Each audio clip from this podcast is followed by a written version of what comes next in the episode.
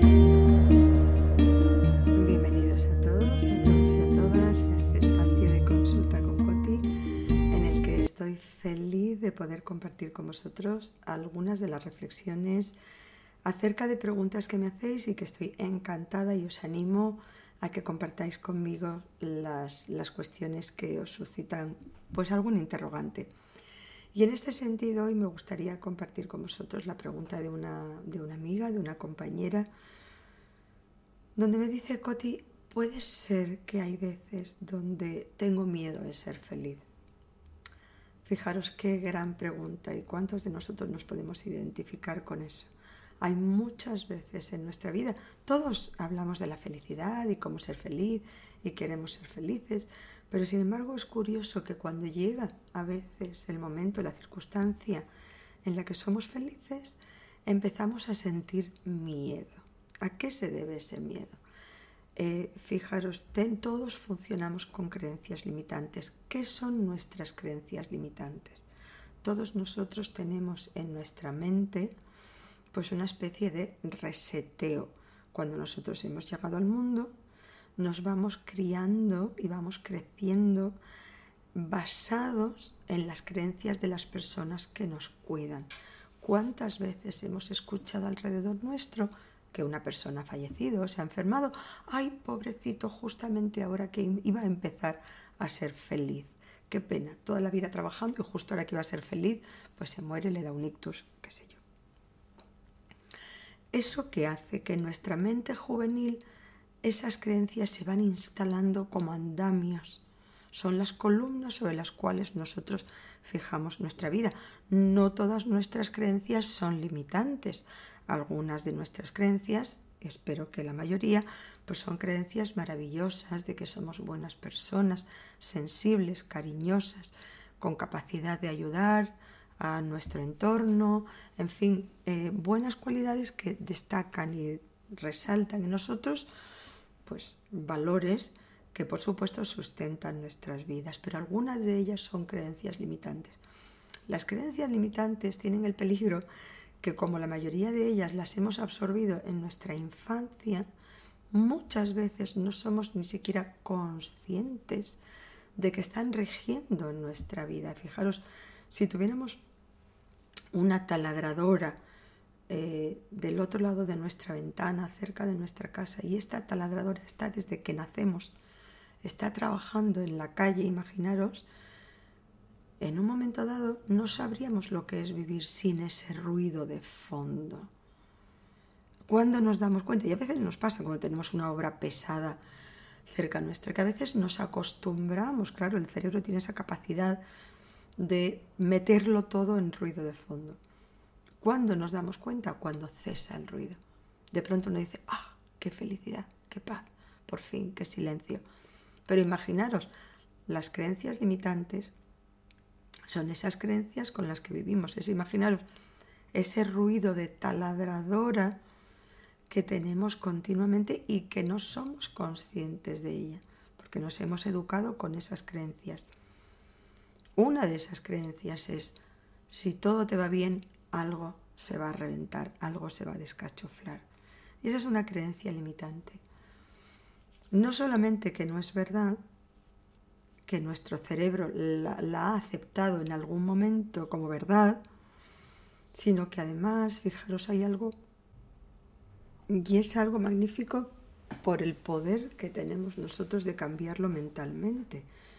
Y es que si somos conscientes de esas creencias limitantes, podemos perfectamente reemplazarlas por, otras. Primero desinstalarlas y luego reemplazarlas por otras, porque es que si no, fijaros, si una persona tiene ese convencimiento de que si algo, si soy feliz, si todo me va bien, algo malo me puede ocurrir, imaginaros que eso genera tanta ansiedad que tú mismo, tú misma vas a procurar sabotearte, vas a procurar descachuflar, vas a procurar pinchar esa burbuja, romper el globo con tal de que pase algo, porque el estrés y la tensión que podemos sentir de que algo malo va a ocurrir es demasiado fuerte para nosotros. Entonces, esas creencias limitantes nos hacen daño.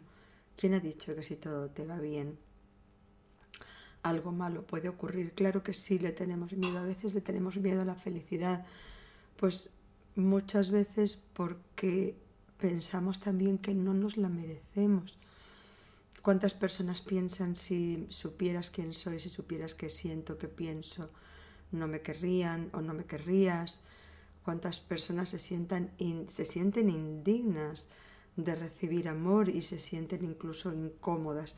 Y fijaros en esto es muy importante también porque hay otro principio básico del manejo de nuestra mente y es que nuestra mente tiende a ir, a lo familiar, a lo que nos es conocido.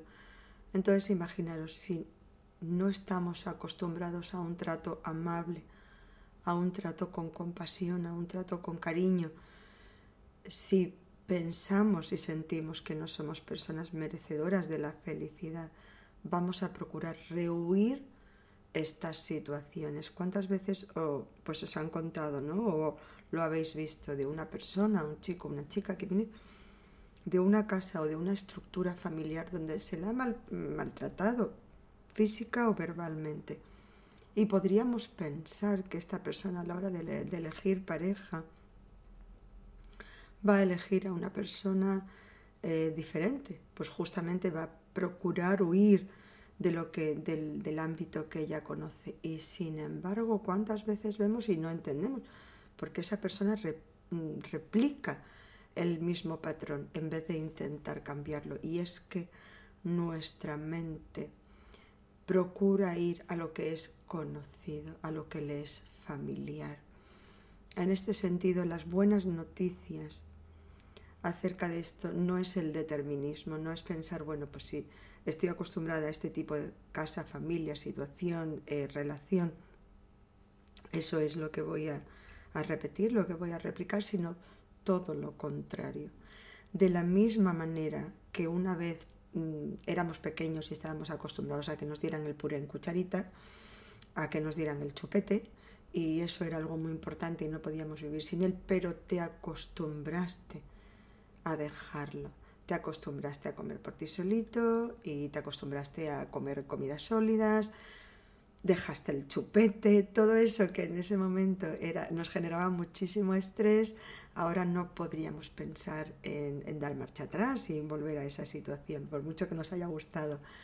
De la misma manera, es verdad que hay situaciones donde nuestra mente busca replicar lo familiar, aunque sea malo, aunque sea negativo, pero lo conoce. Eso es, eso es lo mismo que dicen, más vale malo conocido que bueno por conocer pero lo, importante de esto es que podemos cambiar. Al cambiar nuestras creencias, cuando somos conscientes por qué repetimos el patrón, solamente allí podemos generar un cambio y un cambio en la dirección en la que queremos crecer. Y entonces tenemos que aceptar la incomodidad del cambio, porque cualquier cambio nos supone un estrés importante, pero sabiendo que aunque en un momento dado nos vamos a sentir incómodos allí, a base de repetir esa actitud, a base de querer sumergirnos en ese ámbito que es para nosotros hasta ahora era desconocido, lo vamos a convertir en familiar y lo vamos a convertir en conocido. El ejemplo me sirve, pues, por ejemplo, a la hora de patinar, de montar en bicicleta, de aprender a conducir o de manejar un teléfono nuevo. Al principio te sientes muy incompetente y casi casi con muchas ganas de dejarlo y dar marcha atrás, pero ¿cómo te sientes de feliz y realizado cuando consigues eh, manejarlo? Asimismo es nuestra mente y a esta amiga a la que quiero mucho, eh, pues lo único que le pude decir es explicarle un poquito, esto resumido y decirle que no, que se acostumbre que nos acostumbremos a ser felices y que sepamos, además, seamos realistas, que dentro de esa felicidad existen las imperfecciones del momento, pero esas pequeñas imperfecciones es lo que le da a nuestra felicidad la dimensión de real y verdadera. Espero que os haya gustado, que os haya aportado algún conocimiento y estaré encantada de saber y conocer vuestra opinión. Muchísimas gracias y hasta el próximo encuentro.